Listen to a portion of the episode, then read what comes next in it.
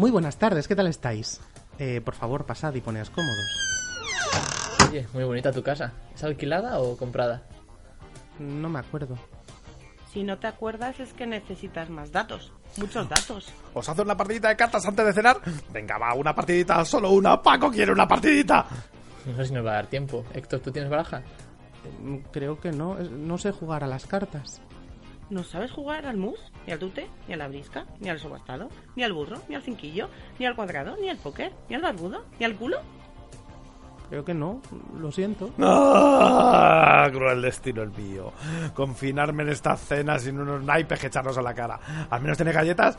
Sí, ahí en la encimera, sírvete las que quieras. ¡No! Sí, Paco se va a servir unas galletas, unas deliciosas galletas. Y os voy dejando en la mesa unos filetes que he traído para hacer a la piedra. Oh, ¿podríamos antes jugar con las vacas? ¿Perdón? Antes de comernos su carne, Eh, bueno, lo veo difícil una vez muertas. ¿muertas? Me temo que en general un cerebro que deja de recibir riego y después es troceado y envasado para su consumo no juega demasiado. Necesito más datos. Venga, venga, no os enrolléis a la manduca. ¿Preferís ketchup o chimichurri? Pues no sé qué salsa, adobo, carlo, jugo, moje, unto o condimento preferiría. Lo siento, yo soy vegano. Os dejo mi parte. Bueno, pues no hay problema. Se la queda con gran sacrificio el Paco. Eh, yo no sé qué prefiero, ¿puedo probarlas? Adelante. Hmm. Chimichurri. No, no, no, no, ketchup. No, no, definitivamente chimichurri. Bueno, venga. Empezamos por el pate vegetal ecológico marca la puta. Que es una puta. No, no, no me has entendido. Dame más datos. No te preocupes, el Paco te lo explica encantado.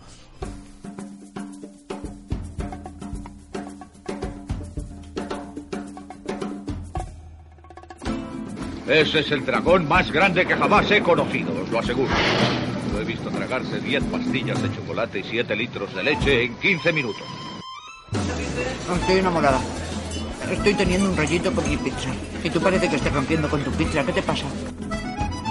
Uno del censo intentó hacerme una encuesta.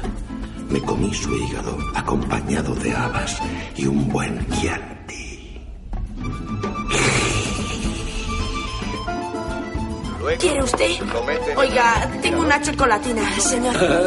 Chocolatina, quiero, quiero, quiero, dame, quiero. Dos huevos fritos, dos revueltos, dos pasados por agua y dos en tortilla. Y también dos huevos duros. Y también dos huevos duros. En lugar de dos, pon tres. ¿Y sabes cómo llaman al cuarto de libra con queso en París? ¿No lo llaman cuarto de libra con queso? Utilizan el sistema métrico, no sabrían qué coño es un cuarto de libra. Pues ¿cómo lo llaman? Lo llaman una royal con queso. Tomaré lo mismo que ella.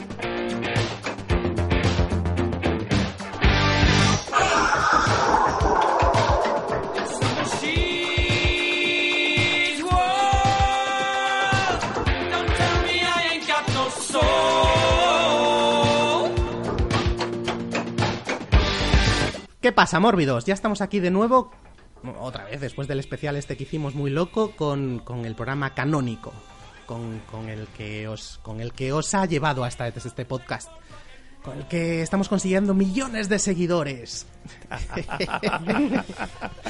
¿Qué pasa, mamá? Hola.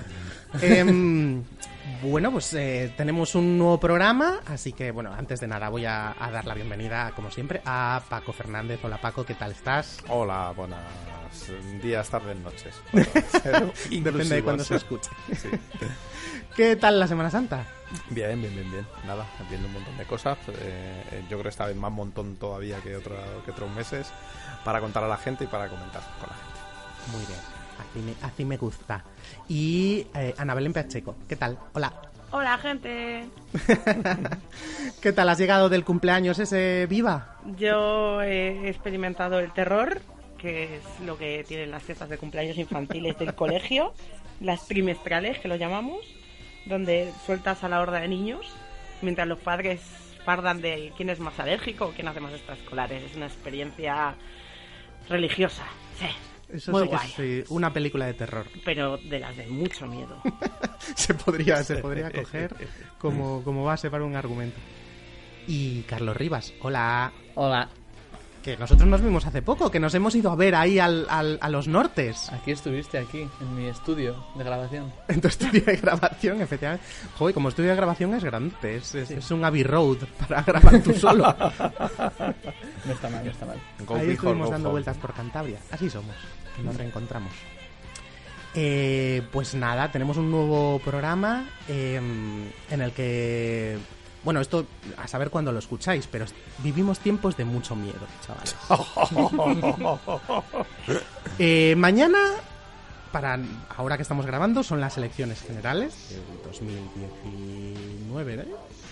Y no sabemos lo que va a pasar. A lo, a lo mejor mañana estamos censurados, no lo sabemos.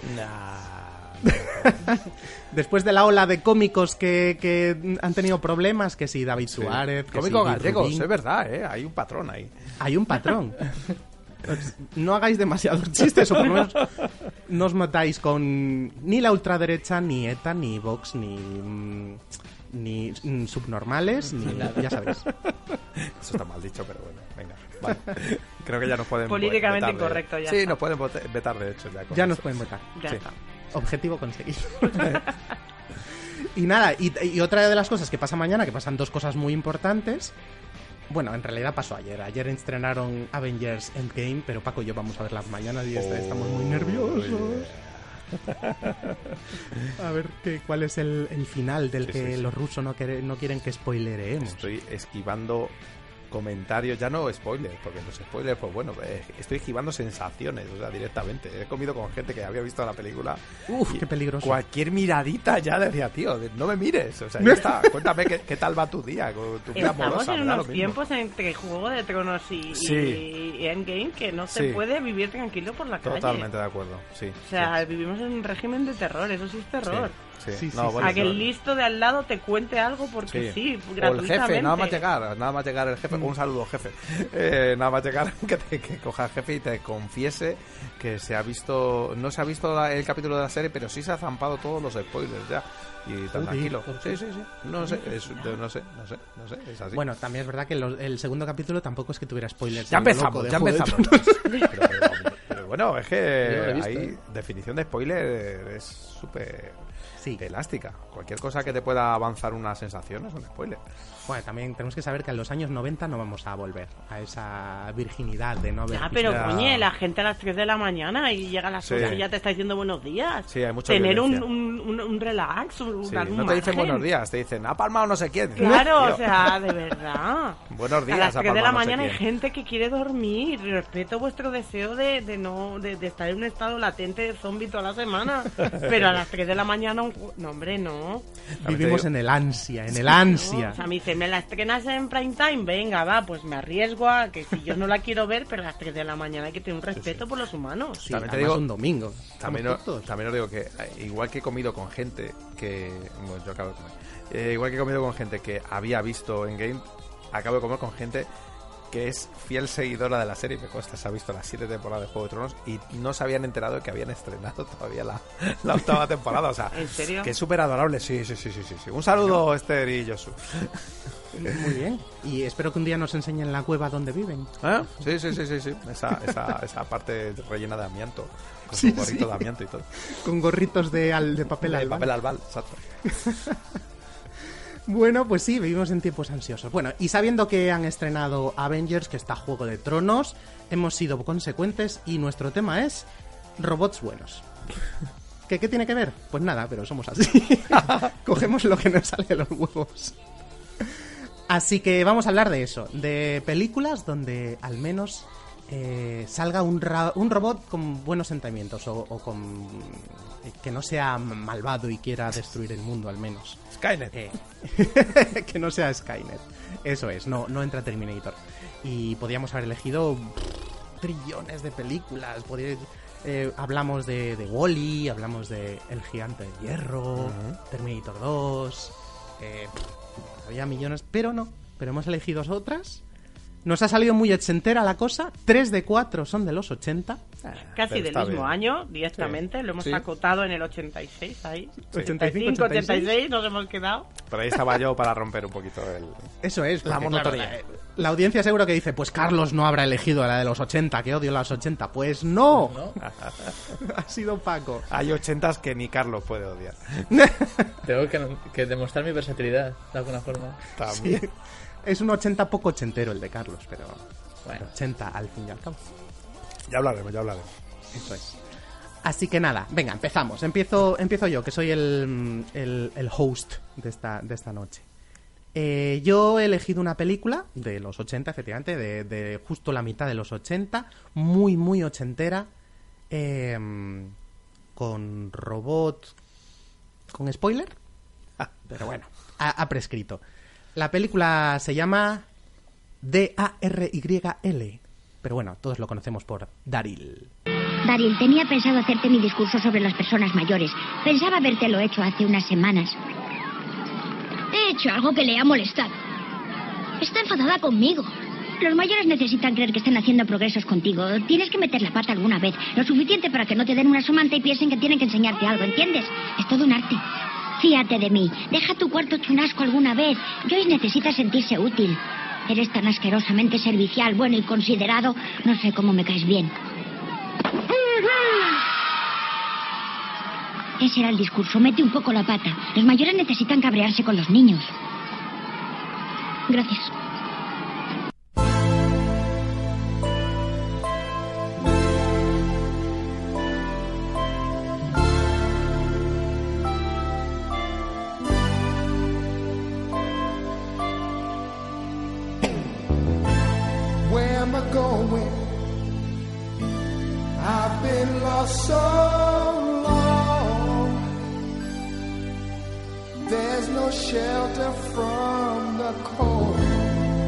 Daryl es una película eso de 1985, como ya he dicho, eh, dirigida por Simon Windsor, un australiano que mm, creo que esta fue la, pre- la primera película que dirigió en Estados Unidos y que es responsable de películas como The Phantom, Cocodrilo Dundee en Los Ángeles, Liberada Willy.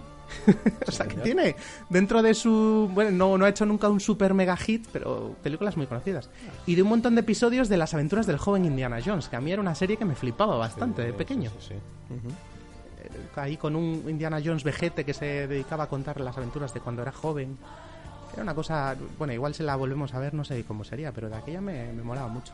Yo tengo que decir que también dirigió Paloma Solitaria, que es un- una miniserie de televisión de los años 80 con Tom Selleck, que era un hit en los videoclubs. No me preguntes por qué. dices? sería Porque por- salía Tom sí, Selleck. Sí, sí, sí, por Tom Selleck, Claro. exactamente, claro, claro. Era la época de Magnum, ¿o qué? Sí, claro, desde el 89. Y es verdad que me acuerdo de ese, de, de Paloma Solitaria, que no sé, que hasta mi madre quería verlo y digo, pero si es el pavo. Estoy Es viendo el y trabajo con. Tom Selleck un montón, ¿eh? Mucho, este hombre le gusta mucho. Tom Selleck. Sí, no, bueno, es, ¿A quién no le gusta no Tom Selleck? a, mí me encanta Tom A lo mejor es al revés. Tom Selleck decía, este es mi director, este es el que me saca bien, yo quiero a Simon Windsor. Este es el que me peina bien el bigote. Eh, exactamente. Pues no sabía, no había oído nunca lo de Paloma Sí, Paloma- Solitaria. Lance and Dove. Sí, sí, sí. Madre mía, pero eso que era romántico, ¿o qué? Eh, sí, era un poco pájaro espino en el oeste. Sí. Ostras. Si mal no recuerdo, ¿eh? Hace mucho que la vi. o sea que- Vale, vale, vale. No, bien, bien. Eh, vale, pues en esta. mm, quien salían eran. Bueno, eh, mm, no sé si nombrarlos, pero tampoco son muy, muy conocidos. Quizá el más conocido sea de los, de los adultos de esta película, eh, Michael McKean, que por esta época ya había hecho su papel en This is Spinal Tap. Sí.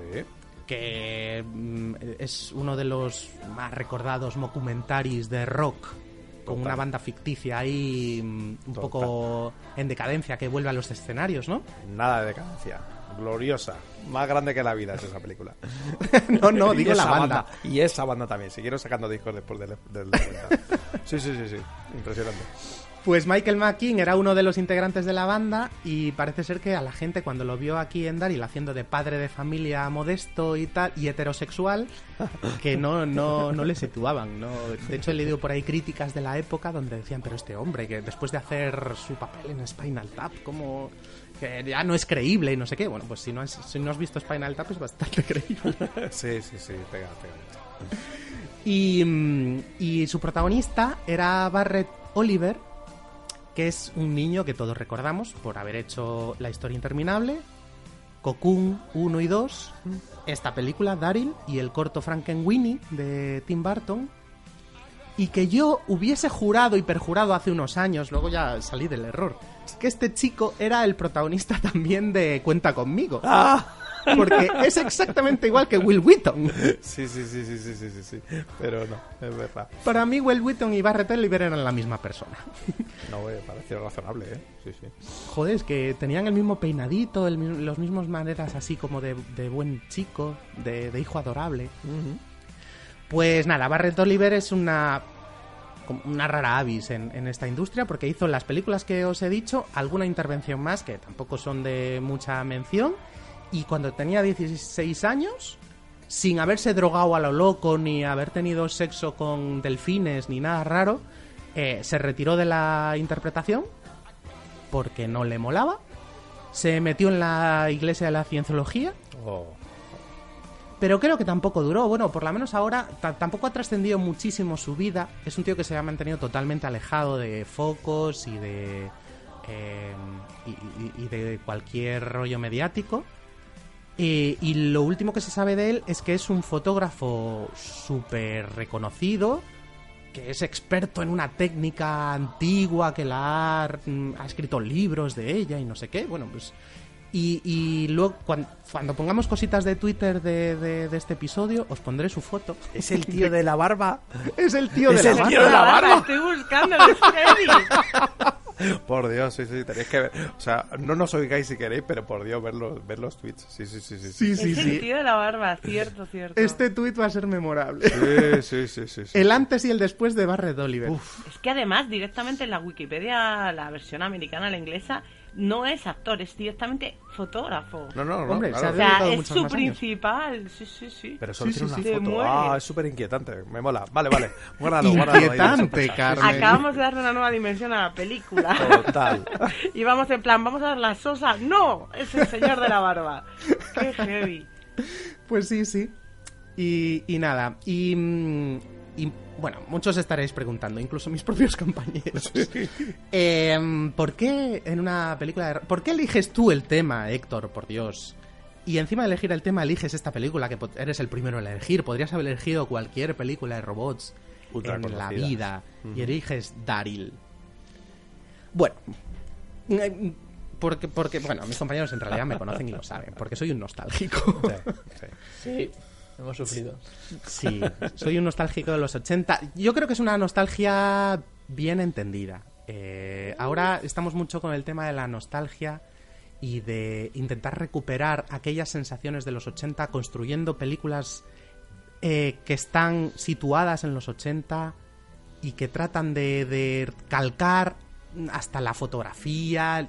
No, no se trata de eso. O sea, las películas, para mí las películas de los 80 fueron aquellas películas de los 80 y que alguien intente recuperar el tono me parece estupendo, pero no tienen por qué ambientarse en los 80. Eh, la última película ochentera que he visto que me ha gustado, yo creo que ha sido Bumblebee. Ajá. Que no es.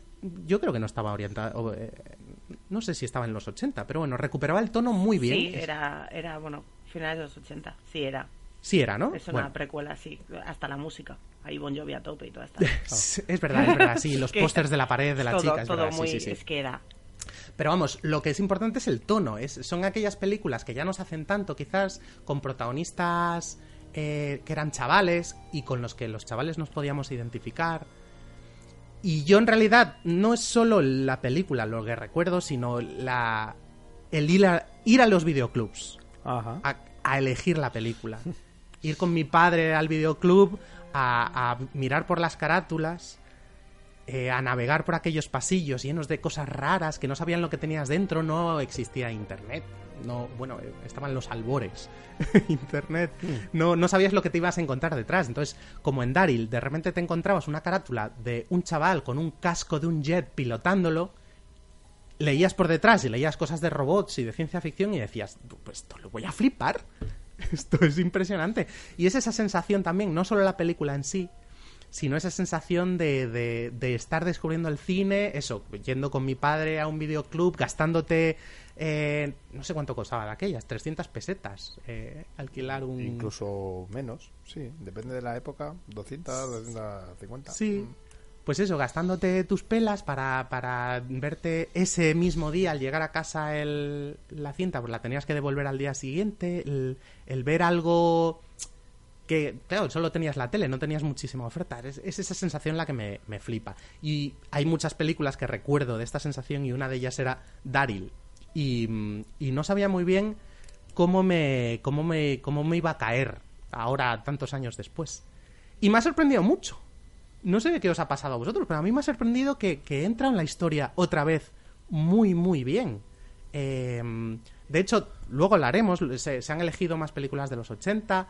Uh, y otra de las que has elegido, tampoco me quiero adelantar, no me ha caído tan bien. No, no me ha entrado de la misma manera. Esta, en concreto, recuerdo que tiene momentos súper ñoños, tiene momentos risibles, alguno también. Sí, sí. Eh, es Dime. Varios, varios, sí. Varios. es inevitable, yo creo.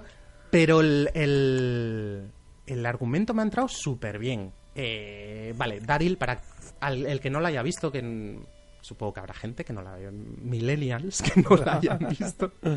o gente como Carlos, a lo mejor. Efectivamente, yo no la había visto. Ni siquiera sabía que existía, debo decir. De nada.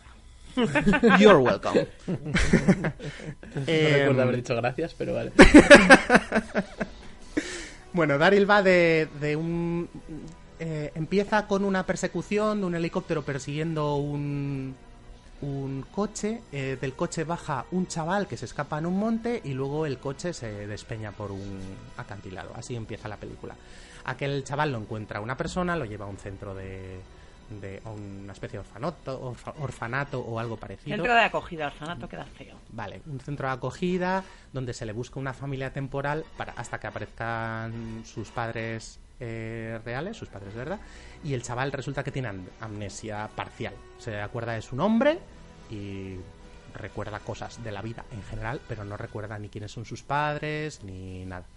Y entonces este chaval se va a un típico barrio americano. Yo creo que todos de aquella pensamos que, los, que América era así. Sí. Eran barrios residenciales donde jugaban al béisbol los niños en mitad del parque y los vecinos eh, eran todos super colegas. ¿No es así? Sí, en Baltimore suele ser así, sí.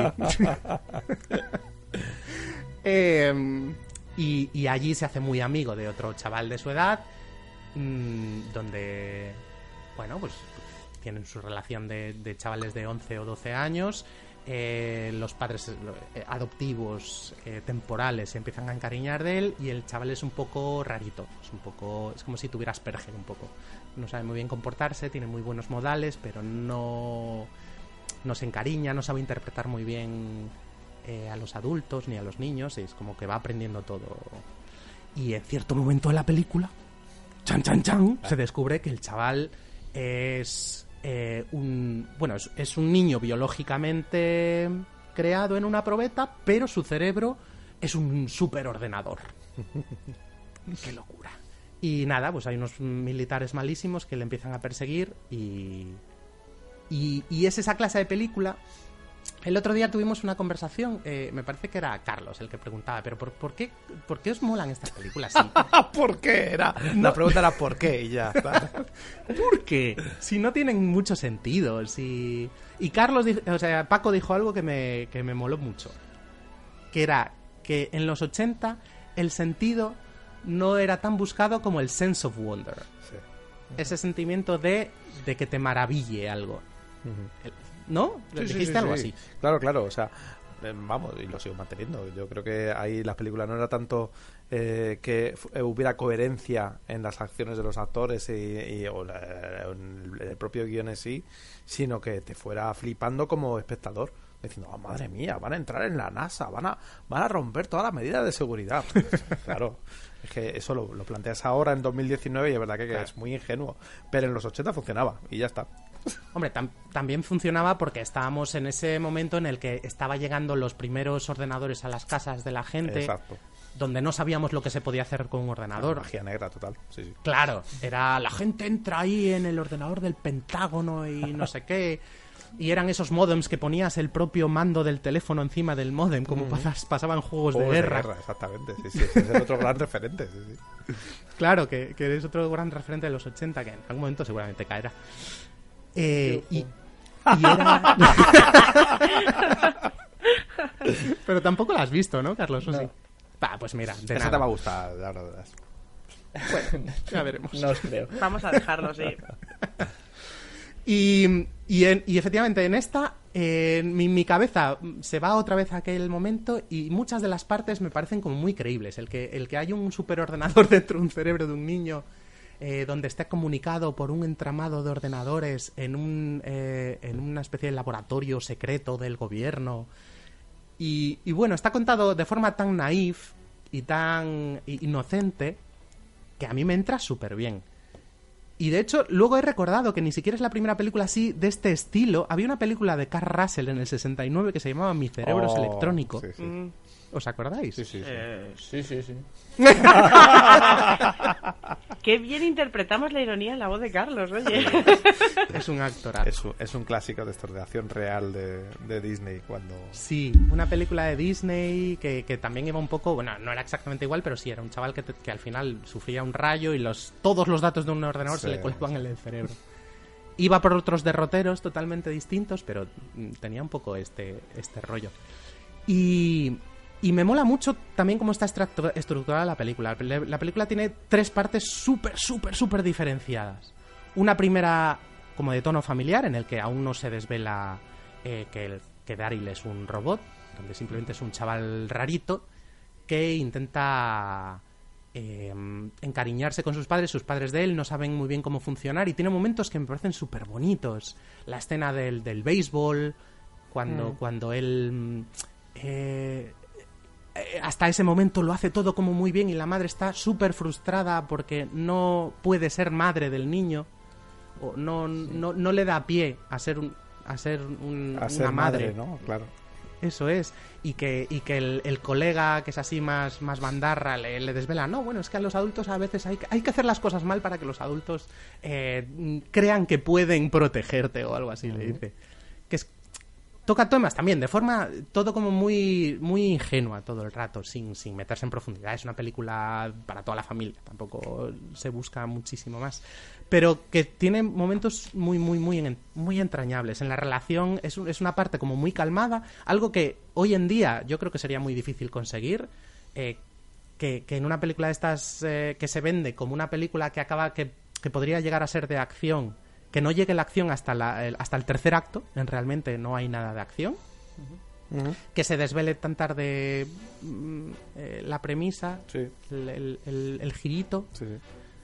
pues, pues algo es algo que hoy en día es más difícil de ver. Pues esa parte entra muy bien. Luego hay una parte también muy marcada a partir de que llegan los eh, los científicos haciéndose pasar por sus padres reales y se lo, se lo llevan. Hay una parte de ciencia ficción donde entran también de forma, otra vez, repito, muy inocente, muy naif, pero entran temas éticos, entra el concepto del test de Turing, que hoy en día lo hemos visto más por películas como Ex Machina, donde ya te lo dicen mucho más clarito y tal, y ya controlamos mucho más de ordenadores en general. Pero también se, se mete el concepto, el de que eh, si un ordenador es indistinguible de una persona, puede llegar a ser considerada como un ser humano. Bueno, el concepto de la inteligencia artificial como tal. Pues lo meten ahí un poquito y hay una parte así de ciencia ficción que tiene lo meten en una máquina hacerle un escáner que tiene como parece un poco de hecho hay una escena en Akira que es muy muy similar que lo meten en una máquina también así muy parecida pues eso una y, y de ahí se va eh, llevando hacia el thriller y hay una tercera parte que estoy seguro que es a la que, la que Carlos menos le ha gustado, donde... Sí, donde se- sí, ¿no? Sí. Ya. Donde se mete hacia el thriller, eh, ya en una persecución de los eh, los los, eh, los científicos intentan hacer desaparecer a, a Daryl fingiendo su muerte y él tiene que escapar de los militares y tal. Que ahí es lo que realmente es lo que todos los niños estábamos esperando cuando cogimos la película viendo esa portada con el niño con el jet y ahí está la escena del, del chaval escapando en el jet y que, y que es una película de aventuras clásica de los 80 muy cortita porque esa parte es la que menos dura dura no sé 15 minutos a lo mejor de, de persecución y, me entran muy bien las tres partes, pero sobre todo la primera.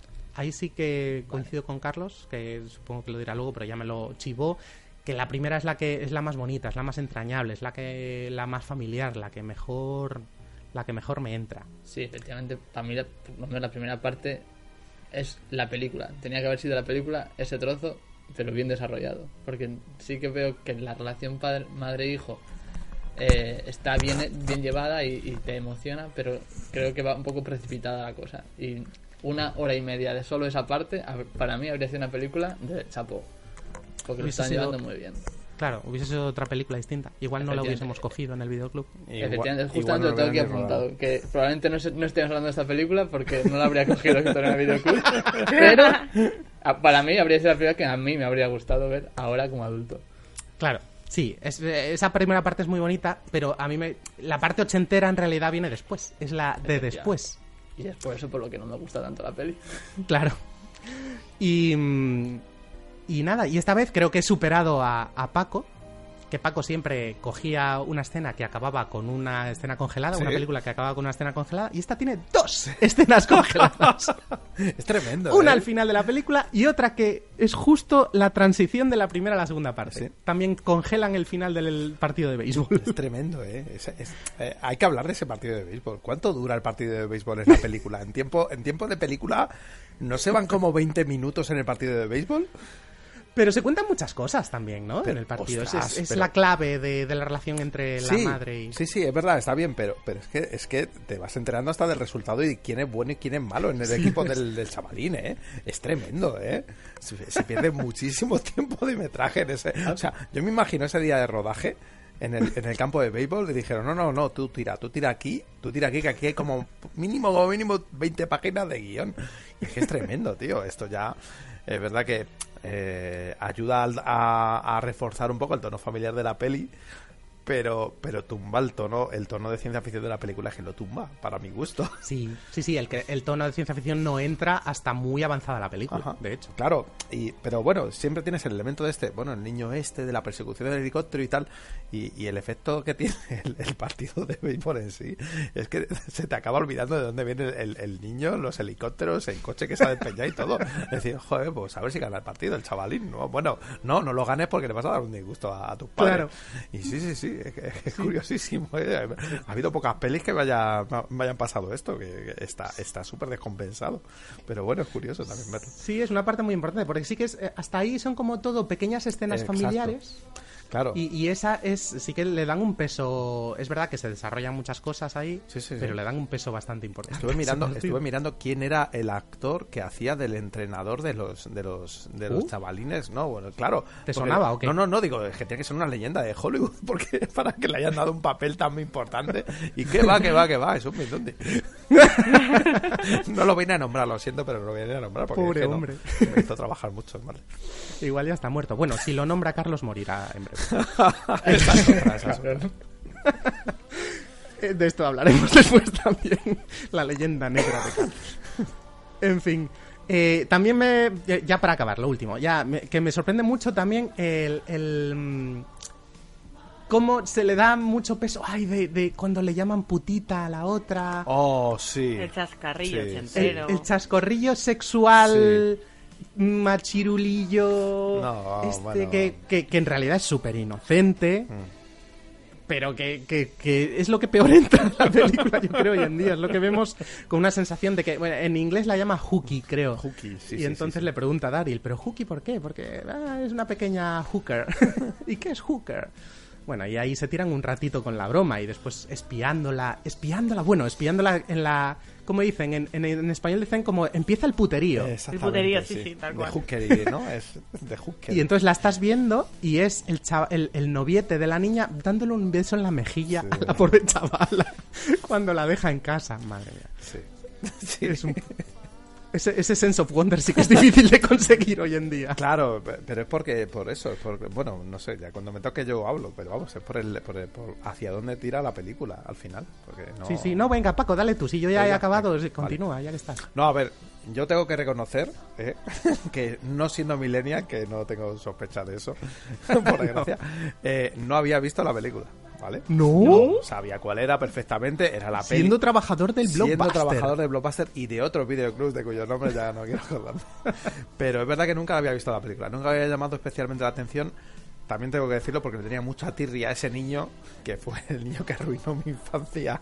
con Pero si no le dio La tiempo historia a crear interminable. en la gente. La historia interminable es una película inacabada. Entonces yo cuando vi la historia interminable me flipó tanto la peli que cuando la vi sin terminar dije, pero que no está acabada. y la pagué con el niño, la pagué con el pobre Barret Oliver. Voy a, déjame decir una cosa solo. Sí, de sí, la sí, historia interminable. Yo, eh, yo estoy con. Era Wolfgang Peterson. Petersen, el, que hizo la peli. Estoy con él. Yo me leí el libro de pequeño, me lo volví a leer de mayor y a partir de que acaba la película, el libro es una porquería. a mí, en la segunda parte del libro de la historia interminable me parece infumable. Ya, ya, ya. Yo me lo fumé. Yo me lo fumé y supongo que estaría todavía ahí bajo la influencia de haberme fumado. Y yo me esperaba, pero ¿dónde está la segunda parte? La peli, la, la parte más adulta. Venga, a ver, venga, ¿dónde está esto? Y no estaba, tío. Y la pagué, la pagué con el niño. Y era, eh, de eso sí me acuerdo, de coger la, de tener la película aquí, de ver Daryl, no sé qué, aviones, robots, tal. El niño de la historia interminable, no la veo. Y no el la niño veo. de cuenta conmigo, Eh, pero qué mierda es esto? Ni eso, ojalá hubiera, ojalá lo hubiera confundido, porque a lo mejor hubiera tenido una oportunidad la película conmigo. No, total, no la vi hasta hace dos, tres semanas, que fue cuando la, la, la propusiste y la vi y digo, venga, va, me voy a quitar la espinita. Y a ver, a mí sinceramente lo que más ilusión me ha hecho, de verdad, es ver la película y ver a Michael McKean, que aparte de ser el, el prota de Spinal Tap, o bueno, uno de los miembros de la banda de Spinal Tap, que sí que es una película que me gusta mucho, es eh, uno de los dos hermanos de Better Call Saul, que es la Mm. serie spin-off de Breaking Bad y que a mí me parece una serie tremenda, magistral. O sea, y, y, de hecho el, el personaje de él está como a, a 10.000 millas de lo, que, de, de lo que es en esta peli, que es el padre padre americano, modelo, Sí. que va al partido de béisbol, etcétera y, y me gustó mucho, me gustó mucho verle ahí de joven haciendo un papel estándar, un papel, un papel normalito. Pero muy bien hecho, ¿eh? También, Sí. porque los padres, Sí, sí, tanto los padres como los, los padres del amigo, incluso el amigo y la hermana, están todos como muy correctos. No, en no, su- sí, y las relaciones están bien contadas. A mí lo- el, el- el único problema, o sea, yo puedo entender que a lo mejor sí que ves de pequeñito esta peli en los 80 y te funciona como peli de aventuras enganchándote un poco al, al personaje del niño, que es el que, el que corre un poco la, la aventura, bueno, el niño biónico o como quieras llamarlo. Sí. Pero sinceramente es, es una peli familiar, o sea, es, es una Sí. peli de, de- de sobremesa, de, de- que si la hubiera vi-. No, ojo, ojo, no, no, no en peyorativo tampoco es. Ah, vale, O sea, que vale. Es una peli muy blanca porque no pasan cosas eh, demasiado escabrosas. Lo más escabroso que pasa es que van a apagar un ordenador al final. y como apagues el ordenador es que se nos va el niño. Y el, el lado es un poco la, la- la- el punto un poco, un poco más dramático que tiene. Pero todo lo demás son como una aventura que, bueno, venga, pues habrá que ir a buscarle. ¿Dónde está la NASA? Pues vamos a la NASA. No pasa nada, vamos para allá. Y no sé, no sé, a mí me, me parece una peli muy bland, muy blandita, o sea, comparándola, por ejemplo, como decías antes con Juegos de Guerra, que si es una peli que un chaval se mete en un mogollón tremendo por haberse metido eh, en, en el ordenador del colegio, a mí me parece como, pues bueno, como una historia, una, una anécdota del medio americano. Que- una de estas que pasa, Sí. que, que- que de, de repente tu vecino es un niño biónico. Ya está. Bueno, no pasa nada. Sí, además comparada con... em, Es que son distintos géneros. Yo, Juegos de Guerra sí es un thriller desde el mm, minuto 10, yo creo. Se- les empiezan a perseguir casi desde el principio. Y esto es una película... Aquí también, es, ¿eh? es- Aquí. es un drama. Es un drama de, de la primera mm, 45 minutos, te diría incluso. Ya, pero los cinco primeros minutos tú lo, has- lo has explicado muy bien. Un helicóptero persigue a un coche que se Bueno, sí. despeña y un niño desesperado sale corriendo y la adopta una familia. O sea, el, el thriller lo tienes al principio, pero de repente se mete en una dinámica de, de peli familiar, de pues eso, de, de a ver si el chaval les puede caer bien a los padres, que si le quitas toda la trama biónica te funciona igual. O sea, si ese Mm. niño es un niño con amnesia que ha tenido un accidente y se encuentra con sus padres eh, postizos, tienes el mismo, do- el mismo dilema. Hombre, igual, igual. Joder. La parte de que es un robot es importante. Pero ¿cuándo llega la parte del robot? No, Sí, no, que antes de que lo sepan, digo, cuando él, Claro. eh, no sabe cómo eh, trata a su madre cómo- y ve que la madre que aprende todo al instante y es completamente... no es un niño. Que sí que... Ya, ya, bueno, vale. Podría ser un robot o podría tener Asperger. Exactamente, eso, ahí voy- ese es mi punto. O sea, Vale. ponle un niño con capacidades especiales, un niño con, con Asperger, un niño... Un Rayman... Sí, sí, eh, o, o- y que le pega muy bien, a- o sea, que tiene un don para, para pegarle al bate. Es que tienes el mismo drama. Claro, cada vez tiene más dones, es el rollo. quitando toda la NASA. Que, que no, ojo, que no es, no es por tirar abajo la película, que a mí sinceramente me sorprendió y me entretuvo, o sea, bien. Pero, pero yo, sinceramente, me esperaba más eh, thriller o más, más gotitas de thriller a lo largo de toda esa trama que hasta, hasta la segunda mitad de la peli, hasta mitad de la película, ya sí que no se dispara. Que decir, no, no, no, que nos llevamos al niño aquí al laboratorio y tira para adelante y haz las pruebas y, y vamos a, a resetear el ordenador. Pues nada, para ti la segunda parte y para mí la primera. Sí, sí, sí, sí. De hecho, me sorprende, Carlos, que te haya gustado la primera. Yo, yo la estaba viendo Me la primera. mucho. Claro, yo estaba viendo la primera parte y dije, jo, Carlos, eh, tiene que estar aquí la muerte en vida, tiene que ser esto. porque No, De hecho, soy muy fan de la madre. La madre, La madre la hace súper bien. Eh, tiene un par de momentos. Tiene un momento donde creen que el niño ha muerto, que sale. Bueno, que no sé, que es como muy creíble. Tiene esa cara de madre entrañable. O cuando da clases de piano. Es, es una señora entra- bastante entrañable en general. Sí, sí, sí. No, no, no, y tú lo has dicho bien, son los, los, los, los padres protagonistas y el- incluso el chavalín, el, el amigo, el, el- me parece un, un- un personaje muy, muy entrañable muy, y muy cercano. Aparte de que le llame putitas a su hermana y las estén vigilando. Puti, ¿no? Puti o putita. Sí, no sé. Puti. Es, es que, Puti. claro. Juki. Eh, aparte de eso, es, es un chaval, es un chaval, un majete, muy americano, muy de medio centro, pero no, o sea, del medio oeste.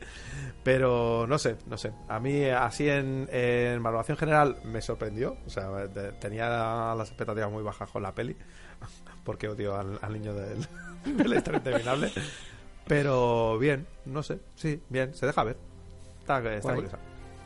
Carlos, tú que, venga, ya remata. Y ya Ana, que es la que menos ha hablado, que ya remate del todo. Sí, bueno, yo lo que he dicho que la primera parte eso me gusta mucho y me saca de la película por las cosas que la hacen ochentera, que son la, esa falta de coherencia en su propio mundo que a mí me sacan de la película y que sobre todo pasa a partir de, de que vuelven a recuperar al niño los de la NASA.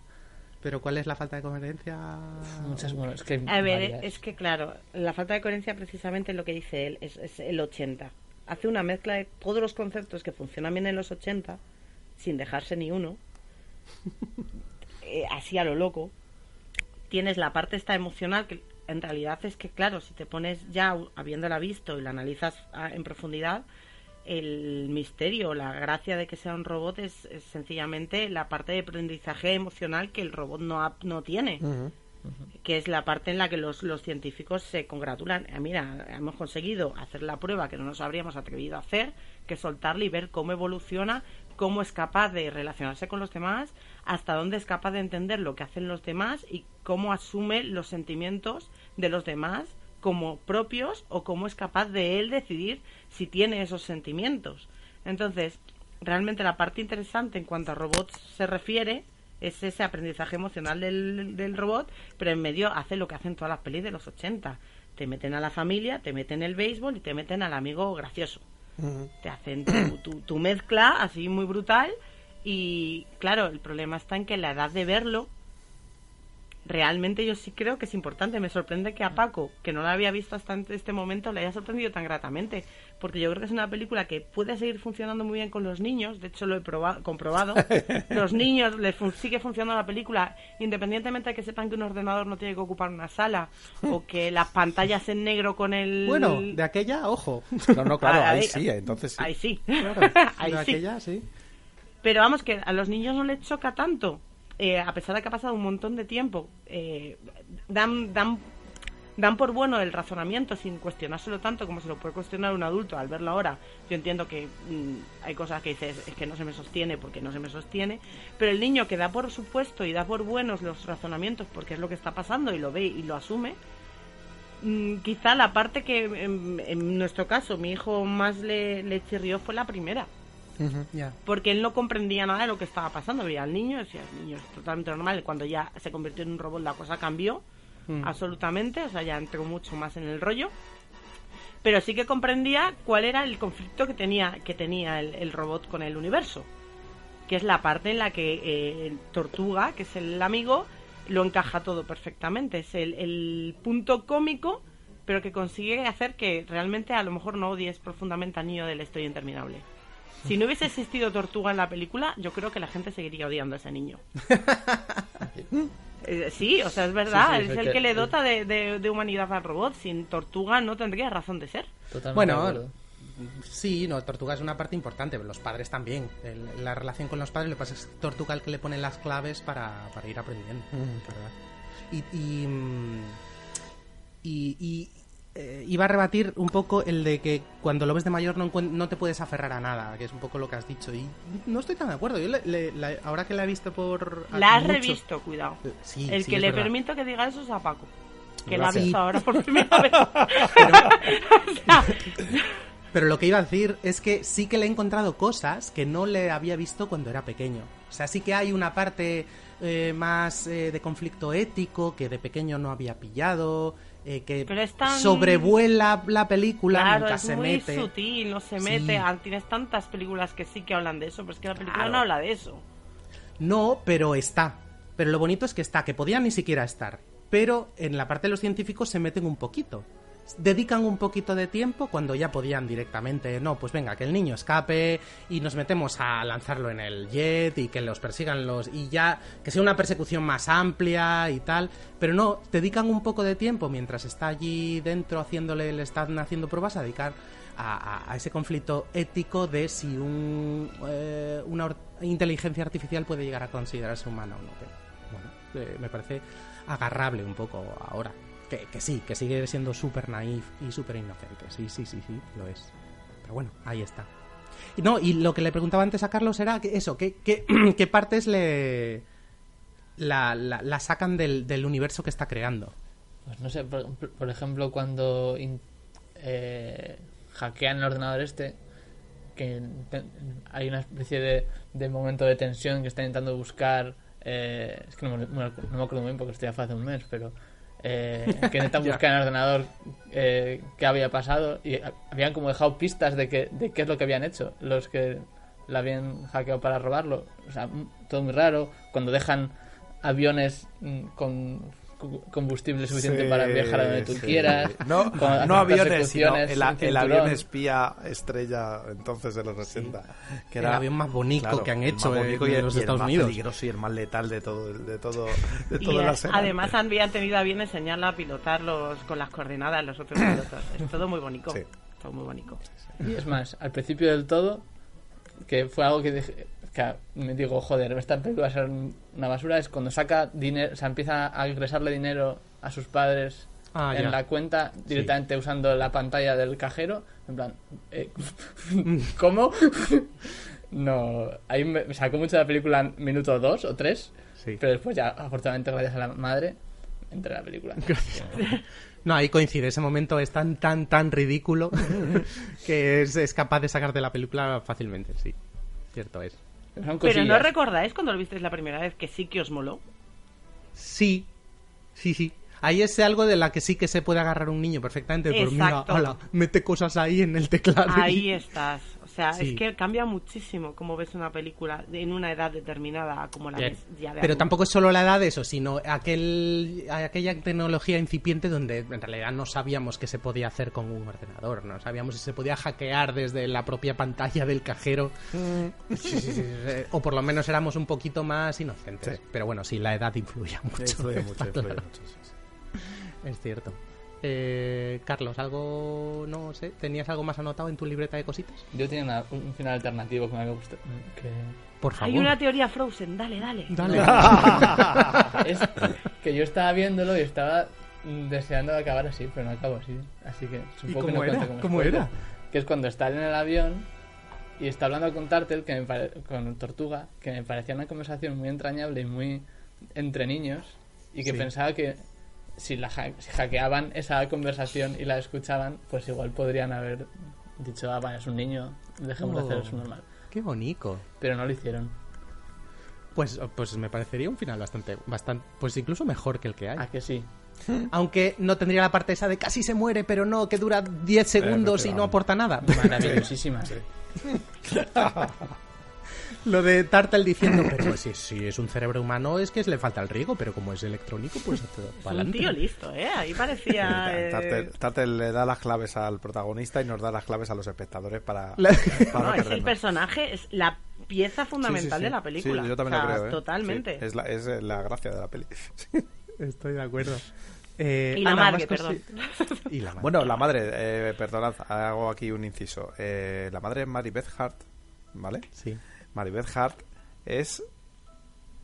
Ahora mismo es la mujer de Paul Schrader, que es el guionista de Taxi Driver, entre otras lindezas. Ah, las mujeres de verdad. Desde- sí, sí, sí, sí, sí. O sea, te quiero decir que aparte de sus méritos como Sí, sí. actriz, que sí, que los tiene y que tiene varios Sí. papeles y muchos papeles.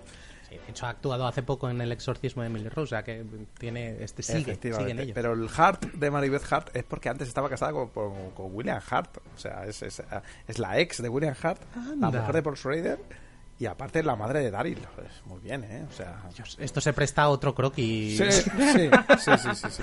Un 6 grado de separación entre el niño de la historia interminable y Travis Bickle. Muy bien. y Taxi Driver. Sí, sí, sí. Estupendo.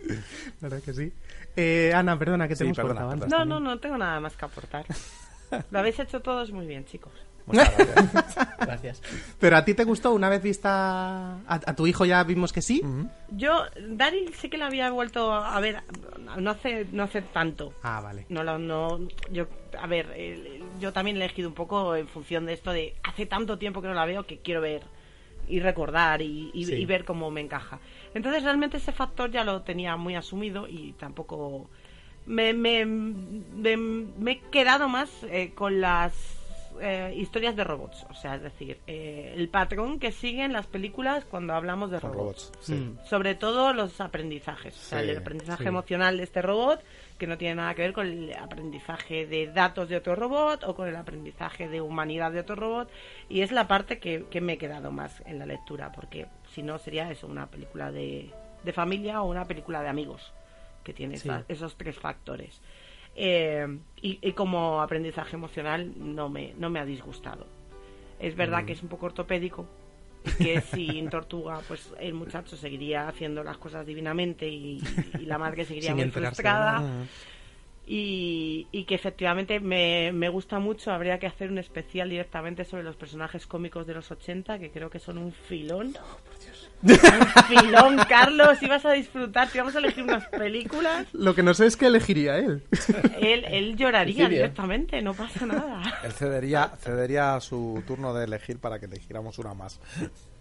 No, bueno, volvería a su 80 alternativo, donde hay cosas. Seguro que sí, encuentra sí, sí, algo, sí. hombre. No, los no. personajes de los 80 basados totalmente en clichés. El, Mm. el- el colega gamberro que, que haciendo putaditas. Ahora emborracho a los de al lado, ahora te quito el dinero a ti, ahora te llamo puti solo por joder a la hermana. O sea, el, el- el chascarrillo, el chascarrillo funciona muy bien. Las películas ochenteras tienen todas un personaje chascarrillo que me parecen fascinantes. Pero bueno, el- el secundario cómico sigue funcionando hoy en día Pero era, era un rollo era un rollo como muy forzaete, o sea, muy forzaete. La mía también tiene su secundario forzaete Sí. y, y en- es Ya hablaremos el de rollo, ese, ya hablaremos El de rollo ese, sí. secundario forzaete me gusta. Ya me hablaremos. gusta En la Ya tuya me tuyo. parece más natural incluso, Uf, pero sí. natural. Bueno, ya ya natural, bueno, en fin. O sea, más integrado, no sé, bueno, ya, ya es. más para matarlos, pero bueno, si te parece natural todo correcto. Iremos a ello, iremos a ello. Vale, pero antes de ir a ello, bueno, como ya hemos... ¿Alguien más tiene algo más que decir? No. No, vale. Pues ala. Pues le toca a Paco. Paco, Pues ¿qué has el? Paco. El Paco. ha elegido, eh, bueno, ha- se ha salido un poquito del molde. Eh, yo viendo el- la escalada de la escalada de robótica que ibais eligiendo, bueno, que ibais eh, siguiendo para elegir, me he decidido enmarcar también un poco egoístamente, ¿vale? Eh, he elegido, en vez de una película, he elegido una serie. Ahí lo dejo. Es, es verdad que es una serie, perdonamos. es una serie, verdad que es, eh, es manejable, ¿no? Me, me he ido a una serie de 18 temporadas de una hora de duración, ¿vale? Es una serie de capitulitos, es una serie de un capitulito de 20, 22 minutos cada uno. Es una serie que está disponible también en plataformas. Si adi- adictos a, la- a las plataformas de, de visionado la podéis ver tranquilamente. Si mal no recuerdo, no en una, sino creo que hasta en dos. ¿Ah, sí? Sí, sí, sí, sí. Y En Netflix, sí. en Netflix y juraría que está en HBO. Juraría. Pero Ah. vamos, no estoy 100% seguro. Pero bueno, es una serie que se llama Final Space y es una serie que tiene los mejores robots de los últimos años. ¡Ey, eh, Gary! ¡Hola! ¡Uy, galletas! ¡Qué ricas! Hugh, Sí, Gary. ¿puedo comer galletas? Mm, no, Gary. ¿Por qué? ¡No! A Kevin le has abierto y ese saco de heces mojadas no puede ni comérselas. Solo las destroza contra la ranura del procesador. Odio a Kevin. ¡Muchísimo! Es mi maldición. Si coges una galleta, me obligarás a añadir un día entero a tu sentencia. ¿Crees que un día entero asusta al capitán? Gary, te lo he explicado todos los días de los últimos cinco años. No eres el capitán, eres un recluso a bordo de esta nave. Me suena de algo. Abre el expositor. ¡Es que están tan buenas! Se ha añadido un día a tu sentencia. ¡He tocado una! ¡El capitán ha tocado una!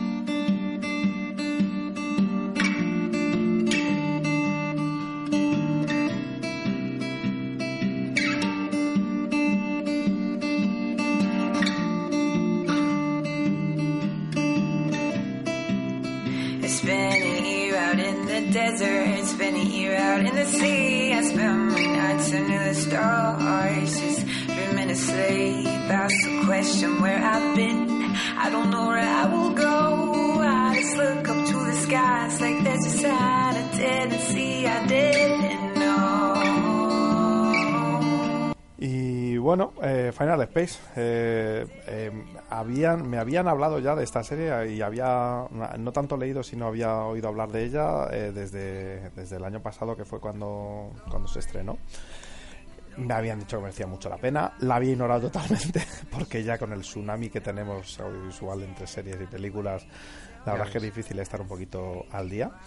Y Final Space es una serie creada por Olan Rogers y David Sachs, que así en un principio no, no dicen tampoco eh, demasiado, poder no decir demasiado lo- eh, mucho los, los nombres, eh, son eh, los dos profesionales del- de la bueno de la comedia, sobre todo en Estados Unidos, eh, en, en el ámbito del el, el- no tanto del stand-up, sino del, del bueno, son colaboradores de, de Conan, De O'Brien, gracias, del Late Night, muchísimas gracias. Vale. Del Late Night. Eh, Olan Rogers está, es más conocido por colaboraciones con Conan O'Brien que, con- que, por, que por la carrera que tiene eh, como actor o como, o como cómico. Eh, y bueno, y las otras dos patas, eh, David Sack, que es el, el, el showrunner eh, de la serie, eh, es él sí que tiene ya una carrera con muchísimos años de, de referencia. Empezó en los 90 con cosas de marcianos, esa serie de Ah. John Hostia. Lithgow que hacía de, de, era él el marciano verdad Eh, de, de la Sí, sí, familia sí. Era Y estaba Joseph Gordon-Levitt también. estaba Joseph. Gordon-Levitt en esa confirmamos sí señor Sí, ¿no? pues ahí estaba ya ahí chavalín. como productor eh, estuvo en los primeros años como productor en Los Simpson ha estado como productor en The Tick que es una serie que, que nadie ha visto pero que a mí me parece bastante Es graciosilla la que está en Amazon, la de esa la, es. la garrapata. Sí, señor, Ah, la de la buena. garrapata. Sí, sí. Que, Qué buena. Sí, sí, sí. Yo la he visto. Muchas gracias, Ana. Muchas gracias. Tú sí que sabes. Gracias. Y bueno, eh, vamos, desde los 90 implicado en, en, en mundo de series. Este supongo que sería un poco la, la, la patita eh, corporativa, la patita de poner una serie en marcha. Y luego hay un señor que se llama Tom Kenny, ¿vale? Como también como uno de los creadores de la, de la serie, uno de los... De los de los eh, miembros principales del, del reparto y de la serie eh, que os animo de verdad a que a que pinchéis en el en el en, en su enlace en IMDb en que veis los 496 créditos que tiene como actor de doblaje bueno como actor de, La como Virgen. actor de- en, en animación 469. eh, perdón, eh, sí, señor. me ha bailado, me ha bailado, me ha bailado la cifra, sí. Pero Era podéis ver coña. que es Bob Esponja, que es el, el rey del hielo en Hora de Aventuras. Eh, ha salido en todo, o sea, es, es la voz en todo. Sí, sí. Ha sido el pingüino, ha sido el Doctor Octopus, ha sido. eh, ha estado en Ben 10, ha estado en, en- Yo creo que ha estado en, todo- en cualquier cosa de animación. La voz de Tom Kenny sale. O sea, eh, Joder, yo de mayor quiero ser Tom buscad Kenny. y buscad y buscad, porque es que que es ojo. que- no, no, no, no, no. O sea, eh, bajad y bajad y bajad las supernenas. El narrador de las supernenas es. Sí, ¿vale? sí, sí, Es es increíble, increíble. es increíble. Pues, bueno, el, el poner la voz a la inteligencia artificial en esta, en esta, en esta serie, que a mí me parece también un- otro pedazo de personaje, también, hay que decirlo. Y, bueno, eh, por entrar un poco en la serie, esto es una saga galáctica, eh, no exagero si, si digo que está a la, a la altura de, o podría estar eh, con un poquito más de desarrollo, a la altura de, de un Futurama o a la altura de, casi si te vas a la, a la parte de aventuras de, de bueno de uno de una de las de los spin-offs de, de la eh, en cuanto a epicidad. Es la, el viaje de, de, de Gary del protagonista de la, de la serie eh, de bueno de canallita eh, medio delincuente mm, bueno para nada baguete eh, simpático espacial a héroe que salva la galaxia. Eh, en un principio a su pesar y luego pues como, como parte de su destino. Eh, todo contado en 10 capítulos de 20 minutos cada uno casi bueno pues sí unos 200 minutos. Eh, rodeado de, de unos personajes secundarios absolutamente adorables porque son adorables eh, con un villano tremendo porque es tremendo el villano a que pone de voz por cierto David Tennant Sí. sí, La nariz más bonita del mundo Sí, después señor. de. Sí, señor. Aquí no se ve, aquí no se ve la segunda nariz más bonita del mundo, pero, pero la voz, desde luego, es una gozada. eh, Oír a, a David Tennant meterle... La verdad es que el tío es un- una máquina poniendo Sí, voces y, sí, sí, sí. bueno, como actor también es muy bueno, pero es que es más, más guay oírle haciendo cosas raras que actuando bien. no, no, a mí me gusta también actuando bien. O sea, yo, desde luego... sí, sí, sí, no- pero cuando lo hace raro es... Sí. No os metáis con mi doctor favorito, os lo pido por No, no, no, no, favor. no, Vale. no. Si lo estoy diciendo de, de bien, que Vale. cuando exagera, yo creo que es incluso mejor que cuando es natural. Y ahora que le ha cogido el rollo a hacer malos, muy, muy guay. Sí, bueno, empezó un poco en Harry Potter, pero bueno, no sé si empezó ahí. Yo, yo creo que ahí le vi el primer malo. Sí, pero ahora ya está evolucionando. Los malos de, de superhéroes ya. Sí, eso, sí, eso sí, sí. está muy bien. Está mutando. Bueno, Está ahí. eh, y bueno, y el, y el protagonista eh, es eh, Olan Rogers, que es uno de los, eh, de los creadores de la serie, que es eh, Gary Goodspeed, y eh, de Kevin, que es eh, otro de los personajes estrella, y este, que los, que por, por quien elegí precisamente esta, esta, esta serie para meterla dentro del, o marcarla dentro del especial de, de robots. Es, es un, robot de ayuda para no caer en la demencia eh, dentro del espacio, tal cual, te lo dice eso, el compañero para no caer en la demencia dentro del espacio del protagonista. Está eh, doblado, está, bueno, le da, le da vida a Fred Armisen, que es, como no, uno de los miembros estelares del cast de Saturday Night Live, al que yo adoro, y me parece un actorazo como la copa de un pino, y de hecho aquí vuelve a demostrarlo que es un tío súper divertido, eh, dando vida a un, a un robot absolutamente disparatado, loquísimo, que hace probablemente siempre lo contrario de lo que se espera que vaya a hacer el robot. Y por mucho que le digan que le odian, al final es, es el, robot totalmente adorable y heroico. Y bueno, eh, no sé, la serie en sí mm, es verdad que no lo ha petado, por así decirlo. No, no, ha, no ha sido un Futurama, no ha sido un, ni siquiera un, un Disenchanted que, que la estrenó Netflix y que, y que la pusieron un poco en primera fila para pues, bueno, la nueva creación de los creadores de Futurama, etcétera. Ha pasado un poquito así por debajo del radar, pero yo sigo diciendo que empieza desde un punto de vista eh, quizá un poco trillado, que es bueno el, el personaje, el héroe a la fuerza un poco, ¿no? que se ve metido ahí en una conspiración para salvar la galaxia. Pero tal y como se van desarrollando los capítulos, empieza a meterse en, en- en- en los arcos, el propio arco del protagonista y de los, y de los eh, personajes secundarios que van alrededor, se va metiendo en, en una historia no necesariamente cómica y no necesariamente ligera, en, en- en trama un poquito más oscura y un poquito más eh, seria. Y al final acaba teniendo un, un, un clímax que yo creo que te, que te, que te lleva un poco por delante. Y dices, "Joder, esto, esto sí. Sí. que no me lo esperaba yo de la, de la serie.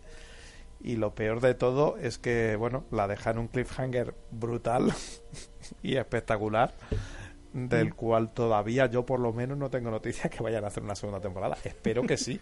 Espero que no se les haya gastado el dinero, porque si no... O a lo mejor son tan cabrones que lo han dejado así adrede. sí, sí, sí, sí.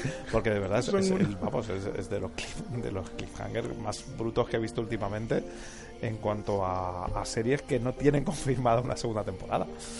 Eh, pero bueno, yo no sé, se la lancé aquí a los compañeros para ver que la vieran. Era un reto que ya sé que siempre van, siempre vamos, muy pillados de, de tiempo. Meterte en 200 minutos de, de- de visionado. Y no sé, me gustaría que la hubieran disfrutado por lo menos la mitad de lo que la he disfrutado yo. A ver qué me cuentan.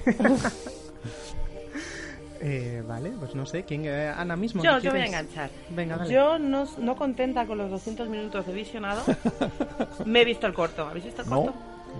Ah, pues esta serie está basada en un corto de 7 minutos solo, que se hizo en 2016 y que es exactamente lo mismo que pasa en la serie, pero con unos cuantos cambios, ¿vale? O sea, te En cuenta siete en minutos siete lo que pasa en toda la Sí, serie. Sí. Ves los personajes, no sabes cómo han llegado ahí, pero están todos los personajes. Y hay una cosa súper graciosa y es que el personaje de Gary, eh, este canalla, gamberro, vago, en el corto es eh, un miembro destacado de la alianza espacial. es un superhéroe de verdad, que es un Ah. giro que han hecho muy acertado. O sea, él se mete, eh, hace su Él es el héroe, héroe. y él está de héroe desde el principio. Tiene la misma, es la cuenta atrás que, que con la que comienzan todos los, los capítulos de la serie en siete minutos. Si ahora ya habéis visto la serie, queréis ver el, el girito, Sí. Es, es fascinante. Y Pero también se llama te así, deja Final Space. Final Space, corto de 2016 de Olan Vale. Rogers. Ujú. La tenéis en YouTube sin problema subtitulado. Lo podéis encontrar fenomenal. O incluso creo que el, el link lo podéis encontrar hasta en Finafinity. Porque la distribución fue a través de YouTube. No, es, no estamos pirateando. Lo, lo lanzaron en YouTube, ¿vale? O sea, es decir, no estáis haciendo nada ilegal, chicos. O sea, adelante con ello. Y es muy gracioso porque realmente es verdad, los 200 minutos están en esos 7. Verlo, yo lo vi al revés, o sea, es decir, primero vi la serie y luego vi el corto. Si lo hubiese hecho al revés, lo mismo, me hubiese incluso enfadado. porque, claro, eh, tu- final apoteósico está en el corto. Entonces, Vale, vale, vale, vale, vale. Llegar a ese punto de un corto de 7 minutos con personajes que ves que están mm, apareciendo o desapareciendo, el malo que está ahí, porque el malo está, pero con otras motivaciones distintas, el personaje principal también lo tienes, Kevin, Kevin, Kevin está muerto. Oh. No tiene sentido, no puedes coger el corto para hacerlo de Kevin, pero bueno, Kevin está ahí también. Todos los personajes de la serie aparecen en el Mooncake, corto. está también. ¿Eh? Mooncake, está también. Mooncake está también. Todo está en el corto, pero no te explican nada. Ya, ya, ya, ya, ya, ya. O sea, es brutalísimo. O sea, son siete minutos de pum, pum, pum, pum, pum.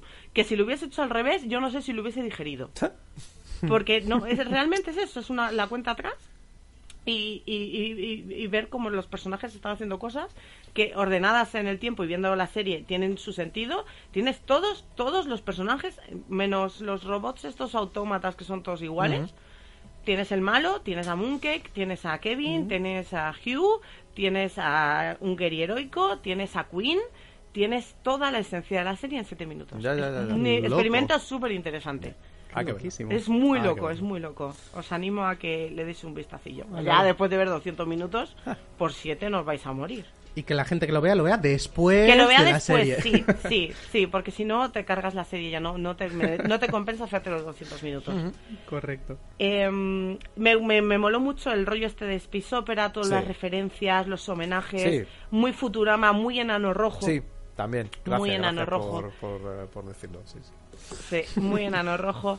Y el chiste este del Gary, Ajá. eh, el, el me, yo lo había visto ya en, en Zeta Nation, Sí. que sí. le llaman al otro el Murphy, y que tengo que reconocer que cada vez que oigo el cliché este, el poner el El. delante de las cosas, es una cosa que consigue que me salten las lágrimas de la Sí. risa. Me parece tan brutal. El, el, el Murphy, el Claro, Gary, claro. Tú el, eres- el- tú eres el el ente, tal. el, ente supremo me me parece muy, muy, muy divertido. Creo que es muy divertido. Y luego, lo- efectivamente, Kevin y las cookies. Kevin y las cookies. No las cookies de aceptar en internet. Pero si se las No. das, también las aceptas. Kevin y las cookies. O sea, cómo el- la imagen de una galleta puede torturar tanto a un ser humano y cómo un robot cabrón intenta comer algo que no puede, desperdiciando todas las miguitas, es para matarlo. Son personajes muy entrañables. Ujú. Mooncake es un personaje también muy entrañable. A Gary le coges el rollo enseguida. Sí.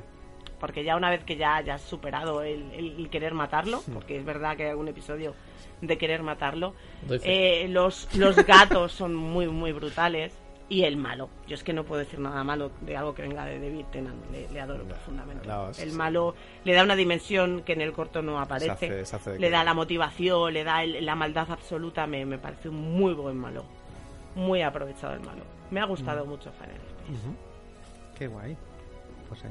Muchas gracias a la Ana por Sí. su aportación.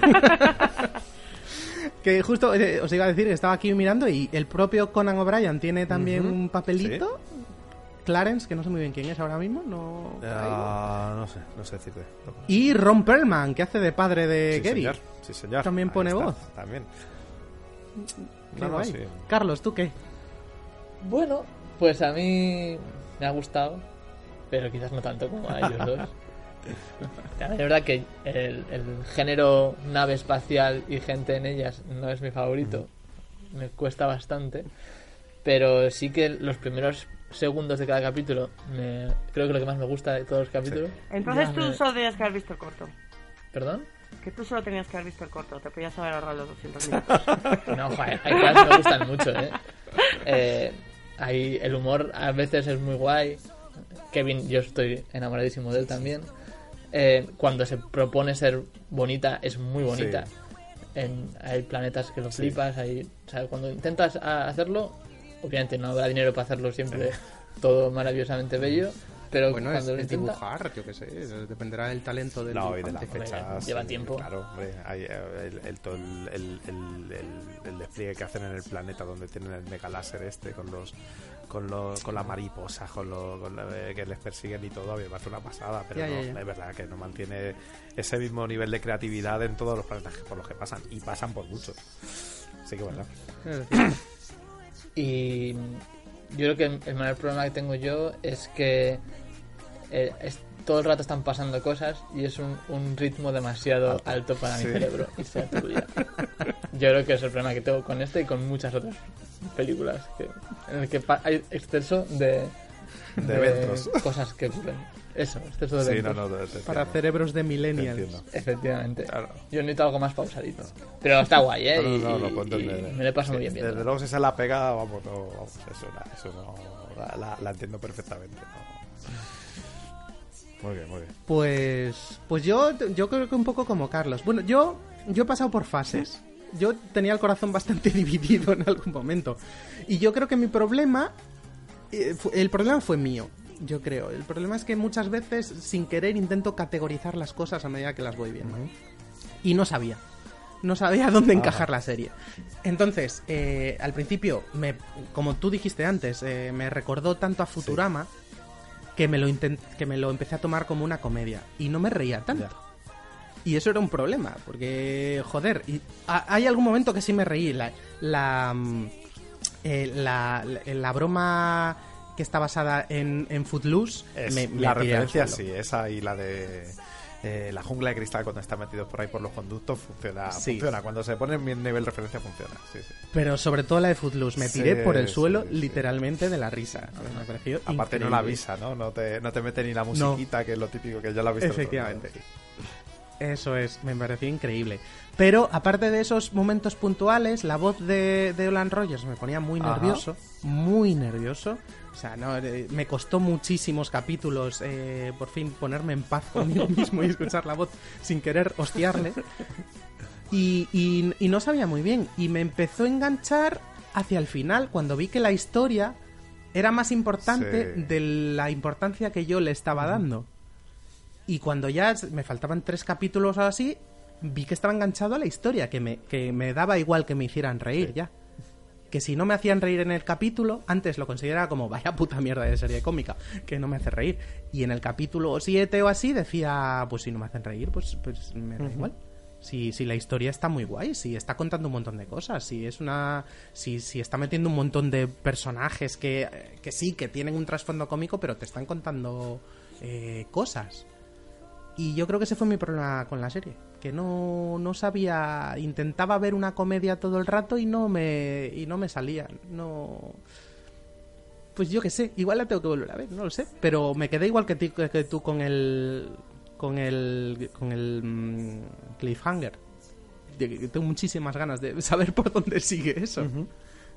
La verdad. Mira, yo ahora mismo eh, me, me contesto a mí mismo, ¿vale? La duda que tenía. Eh, Olan Rogers ha confirmado que en 2019 eh, sale la segunda temporada, ¿vale? Así que Ah, vale.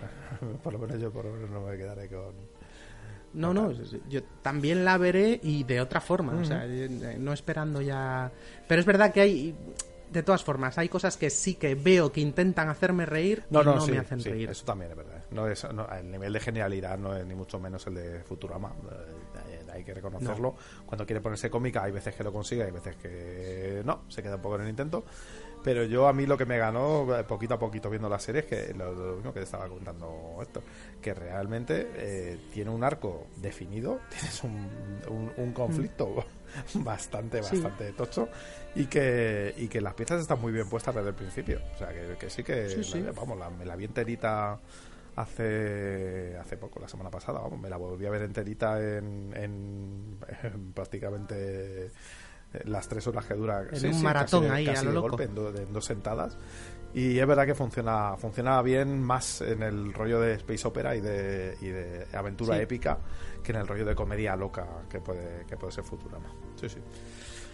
Y muchas veces también pienso que hay determinados eh, sentidos del humor que no son para mí. Bueno. Intenté ver Ricky Morty y no me Claro, reí, sí. por ejemplo. No. Eh, hay cosas que no son Sí. para mí y le encanta Ricky Morty, es, le encanta No, muchísima yo, gente. vamos, o sea yo que- soy fan a muerte de Ricky Morty y desde luego Claro. no es una serie que acabo recomendando a todo el mundo porque es verdad. es, eh, ahí yo creo que tiene también un poco que ver lo que dice Carlos. O sea, es, es un humor casi de, de, de- de- de freno, de, o sea, de, frenopático. Es- son un mogollón de ideas locas eh, soltadas a, a lo bestia y un montón de referencias locas que si te o sea que si te pones a analizarlas una por una cada capítulo análisis No se te escapan millones. se te escapa, es se te imposible. escapan millones, sí, sí, sí. Hay, gente millones. dedicada a eso. Mira, estaba viendo ahora también el homenaje que le hacen en, en- en la referencia que le hacen en, eh, en Final Space a, a John Boo disparando a- al lateral, disparando las dos pistolas al lateral con palomas volando por, Sí, por sí, el plano. cual, Pues claro, no me di cuenta a, que a es- millones. Hay millones. Entonces, estas yo creo que sí que tiene un balance bastante, bastante bueno entre la, la cantidad de referencias que quieren meter y de la historia que al final quieres contar. Yo sí que, que- sí, yo sí que, que de las últimas eh, series que he visto así un poquito de relacionadas con el género del espacio, que a mí sí que me, que me, que me acaba gustando mucho, es de las que más me ha convencido. Es una serie muy, muy bien montada, aparte de que, bueno, que si te gustan los personajes y te enganchas, yo creo que sí que, que puede hacer gracia. Sí, estoy, estoy de acuerdo. Y también estoy de acuerdo con Carlos que la- la- el cómo comienzan los capítulos me parece Sí. magistral. Me parece una idea Sí, estupenda. Sí, sí, sí. Y muy bien contada, no, no contada con estridencia. Empieza cómica y acaba siendo dramática. No sé, no sé, está, está muy bien. Está muy bien contada. Sí. Sí, mu- muy bien recomendado, debo decir. Vale, pues mm, eh, esta vez hemos visto que vamos a cambiar la estructura de los capítulos porque somos así, somos muy de cambiar cosas, somos de, de innovar y más de más y a, a tope. Cuadrado. Y, y vamos a hacer tres partes. Vamos a acabar aquí el primer capítulo con dos peliculitas, seguimos en el siguiente con otras dos y ya al, al final os damos nuestro batiburrillo de cosas. Así que nos vemos dentro de un momentito. Venga, seguid ahí, chavales. El próximo programa, amiguitos, y no olviden supervitaminarse y mineralizarse.